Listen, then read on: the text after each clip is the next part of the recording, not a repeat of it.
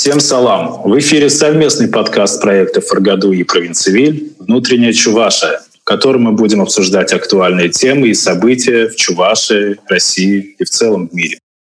Всем привет! Начнем сегодняшний подкаст, я думаю, с темы вакцинации.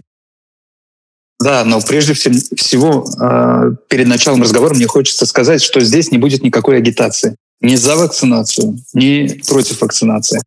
А, у меня искреннее убеждение, что каждый человек должен решать сам. Мы максимум можем высказывать свое мнение.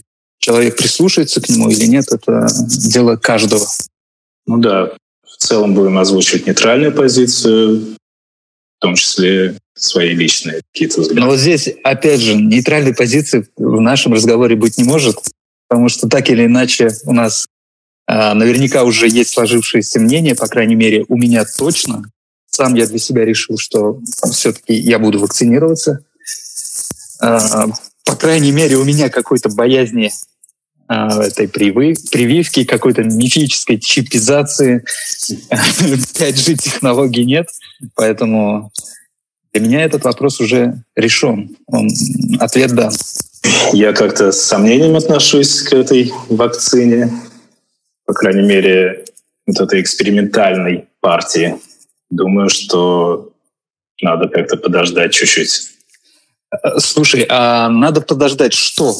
Пусть вакцинируются другие, а не ты. Здесь, знаешь, в принципе, при любой вакцинации вообще в любом деле так или иначе кто-то будет первым. Ну, не бывает в истории человечества э, каких-то других вариантов. И в вакцинации, и даже при строительстве дома всегда будет э, кто-то первый, кто первым проедет на этом лифте, кто первый зайдет под эту крышу. И здесь именно вопрос доверия и вопрос э, готовности взять на себя ответственность. Так или иначе, какая-то часть общества всегда должна взять на себя, брать на себя ответственность и делать первые шаги. От этого никуда не деться. Да, первые подопытные будут, но стоит ли начинать массово экспериментировать над людьми? Знаешь, а, по крайней мере, следя за нынешней ситуацией, могу сказать о том, что какой-то массовости она пока абсолютно не носит, это вакцинация. Здесь как раз больше идет вопрос именно о добровольности. Первыми будут делать те, кто, естественно, хочет э, вакцинироваться. Ведь здесь, кстати, главная проблема вакцинации — это не только прошла испытание вакцины или нет. Я думаю, то, что все-таки э, на сегодняшний день она в достаточной степени прошла и в, ну, думаю, довольно безопасно. Но здесь есть другой э, нюанс. Главная проблема нынешней э, вакцинации, получается, наших вакцин, российских, это тупо не хватает мощности для производства такого количества, для вакцинации всего населения страны. То есть наша промышленность, э, наши фармако... фармкомпании, они не смогут произвести нужное количество. Поэтому ни, о какой массовости здесь вообще, в принципе, речи не идет. Здесь именно будут добровольцы. И, но знаешь, э, почему мне кажется, что люди еще не доверяют? Это из-за того, что в первых рядах нет большого количества чиновников почему-то. Мне так кажется, то, что они должны были быть первыми. Почему-то всегда идут там врачи, учителя, ну да, мотивируют и объясняют это все тем, что якобы они с людьми контактируют больше, чем все остальные. Но здесь, конечно, у меня сомнения, потому что любой продавец в любом супермаркете, он за, три, за даже два часа, наверное, своей работы контактирует с таким количеством людей, сколько медик за неделю. И не факт, что все эти люди были у него там здоровые покупатели. Поэтому вот в этом, мне кажется, немного э, ошибаются наши власти. Не надо добровольных выделять из какой-то определенной категории. Типа вакцина будет добровольной, но добровольными будут медики. Вакцина будет добровольной, но добровольцами будут учителя. Я был бы за, чтобы добровольцами были бы и чиновники. Потому что у людей ведь создается такое мнение, что наши чиновники, наша там бизнес-элита, политическая элита, они готовы жертвовать тем, что потом можно отыграть. Вот э, взять, к примеру, сразу приходит на ум ситуация, когда из-за кризиса они согласились там часть своих зарплат уменьшить. Да, ведь было такое на 10%? Да, да. Вот. Вообще... Но эти же, ну, деньги, смотри, деньги же потом можно отыграть. А со здоровьем, так, я думаю, не, не получится. Очень часто такое происходит, что врачи и преподаватели встают на передовую. Знаешь, обычно, как в анекдоте говорят, на передовой а, всегда либо военные, либо те, кто сидит в тюрьме. То есть те, кто не могут пожаловаться. Но опять же... Да, бюджетники, получается, тут опять становятся жертвой эксперимента, можно сказать. Знаешь, вот э, слова эксперимент, жертва, вот в данном случае, мне кажется, они все-таки неуместны. Действительно, первыми должны быть э, те, кто хочет вакцинироваться. Поэтому говорю же, главная ошибка властей, как мне кажется, это то, что они определяют э, какую-то группу врачи, учителя, и якобы кто-то из них э, будет делать прививку вот эту добровольно. Им не надо было определять социальную группу. То есть вот определенное количество вакцин прививаются все те, кто хочет. Не надо все те врачи, которые хотят. То есть когда ограничивают уже какую-то вот э, линию, черту, кого-то определяют, и среди них, получается, берут добровольцев. Это не совсем хорошо.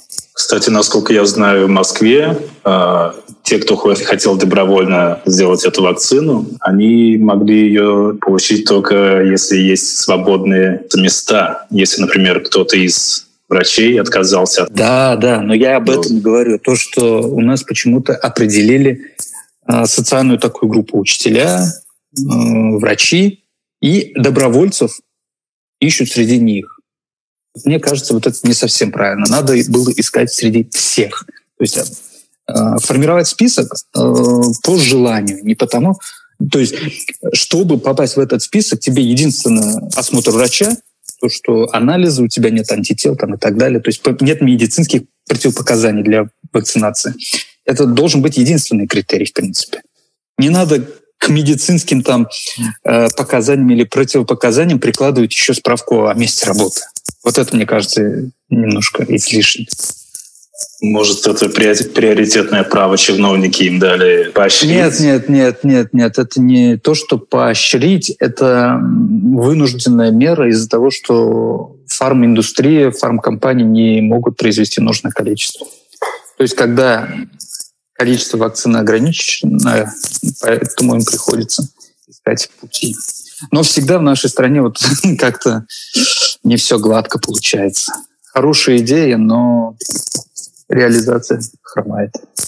А, раз уж мы начали говорить о чиновниках, то, может, перейдем к следующей теме выборов глав муниципалитетов. Да, да.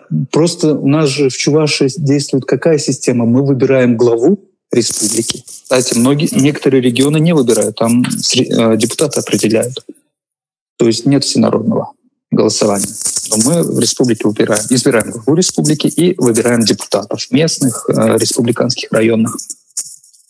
А глав районов, глав своих поселений, мэров городов, к сожалению, да, мы не выбираем. У нас немного другая процедура, не совсем понятная для обычных жителей, поэтому, э, мягко говоря, такие смешные ситуации появляются в некоторых районах, э, когда люди не знают, кто у них глава администрации ни за кого там не голосовали, э, они воспринимают это как прислали сверху. Сверху указали на, какого, на кого-то из кандидатов депутаты, дружно проголосовали за, и вот получите жители такого-то района Чувашской республики, это будет ваш глава на ближайшие два года минимум.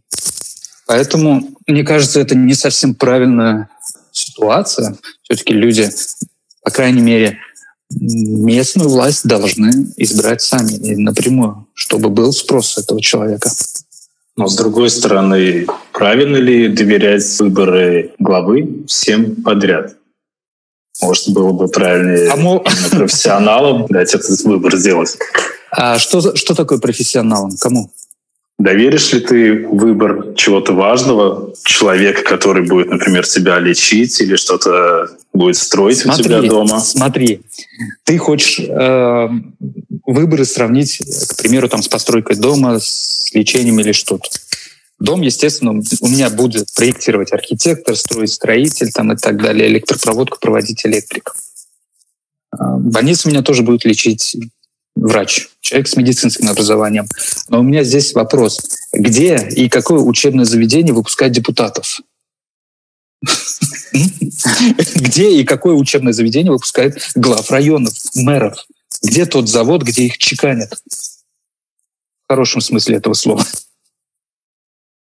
Завода нет, но есть институт, депутатство, чиновничество. То есть Вопрос. это определенные институт знания, опыт. Стоп. Институт депутатства — это именно выборная штука. Здесь свою компетентность, по крайней мере, свое умение работать депутат именно демонстрирует, а, заслуживает доверия людей. То есть ну, мы вот. доверяем конкретному депутату, чтобы он э, принимал такие законы, по которым мы хотим жить. То есть мы избираем не всех чиновников, мы избираем одного человека, которому мы доверяем сформировать команду. Мы доверяем ему, что он найдет хорошего человека, который будет в администрации отвечать за сельское хозяйство. Мы ему доверяем, что он найдет хорошего экономиста, который э, за экономику района будет отвечать. Мы доверяем ему, потому что э, и надеемся, что он найдет хорошего строителя, который будет отвечать за строительный комплекс. Вот и все. Но это не значит то, что мы не выбираем кого-то и думаем, что он будет по ночам подметать наши улицы, утром лечить нас в больницах, а днем, я не знаю, электрику проводить. Нет. Мы избираем человека, которому доверяем. И надеемся, что он сможет сформировать команду из профессионалов, из тех, которые прошли обучение. А у тех, кто но, идет на выборы, естественно... Но ты сам говоришь, люди не знают, кого выбирают, кого им назначают.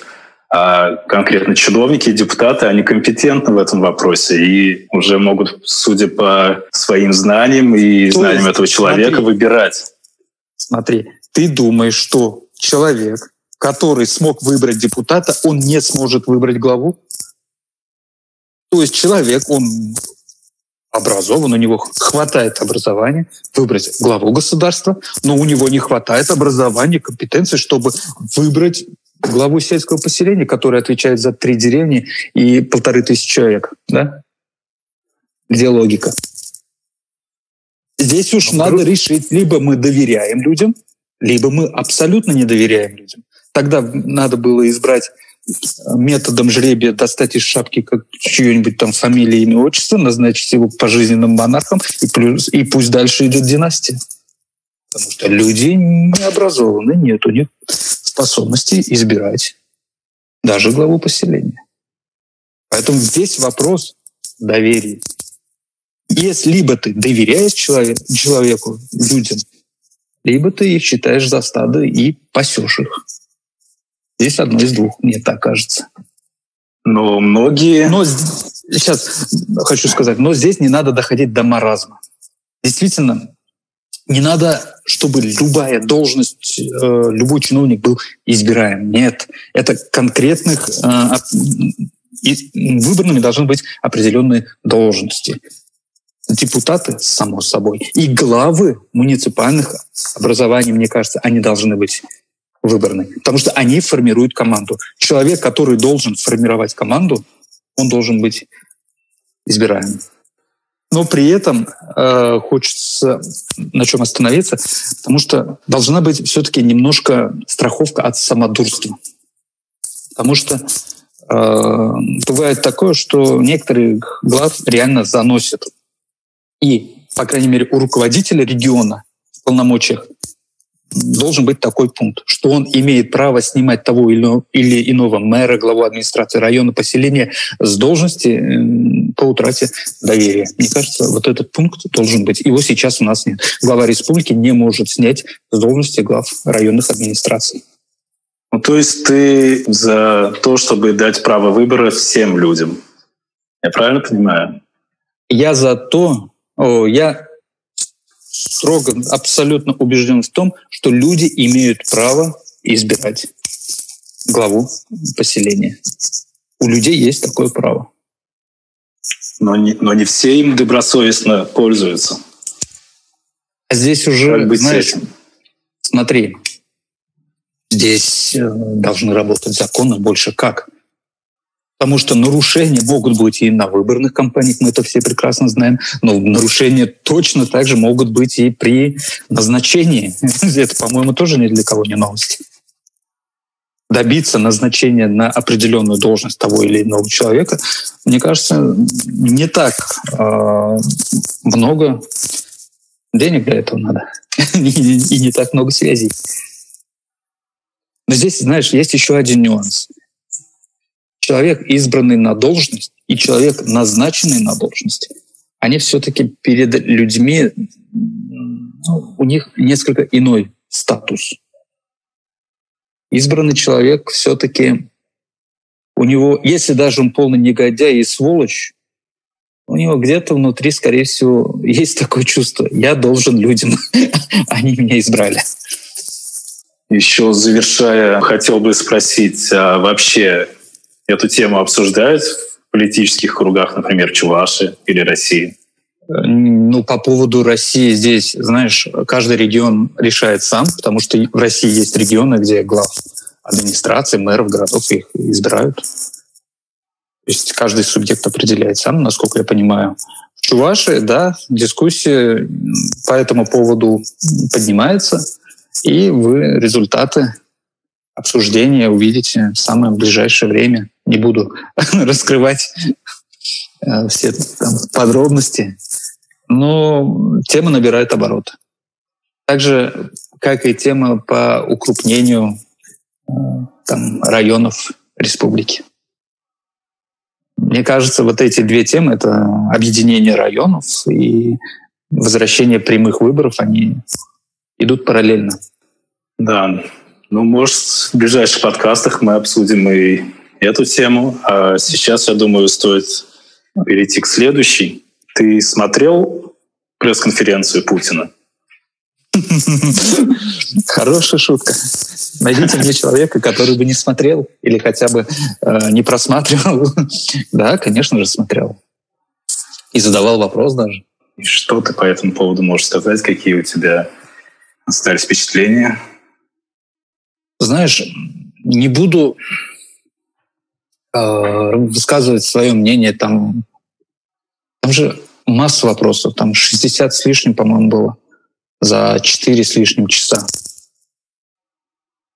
По каждому вопросу высказывать свое мнение — это бред. Меня нет столько ну, Давай времени. начнем с того, что сам формат Во-первых, тебе? сам формат, в принципе, э, знаешь, как бы ни относился к человеку, ну, когда он вот использует такой формат и, в принципе, выходит на диалог, это заслуживает уважения. Если даже ты с этим человеком вообще не согласен. Потому что, э, думаю, даже ярые такие оппозиционеры Путина, они увидели, что, в принципе, вопросы были любые даже о берлинском пациенте, имя которого из уст главы государства так и не прозвучало, даже о нем. Хотя можно, наверняка многие предполагали, что такую тематику туда пропускать не будут, но было. Но я опять же говорю, я не высказываю мне ту или иную точку зрения, там, в частности, по отношению там, к Навальному. Нет. Сам факт формата то есть вопросы можно было задавать любые, в принципе. Это заслуживает уважения, это хорошо. Но все равно там какая-то фильтрация, я думаю, существовала. Даже несмотря на то, что в рамках формата такого они не стали замалчивать, например, такую неудобную тему с этим берлинским пациентом.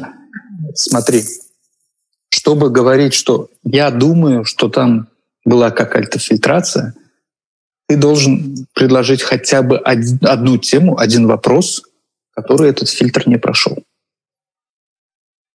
Вот я думал, действительно, там есть фильтрация, и вопрос о Навальном вряд ли бы прошел. Но он прозвучал. И он прозвучал, кстати, из уст человека, который, по-моему, э, там в Новом Огареве был, да? То есть не оттуда, откуда-то там через всякие приложения, через письменные вопросы. То есть стал человек и задал вопрос.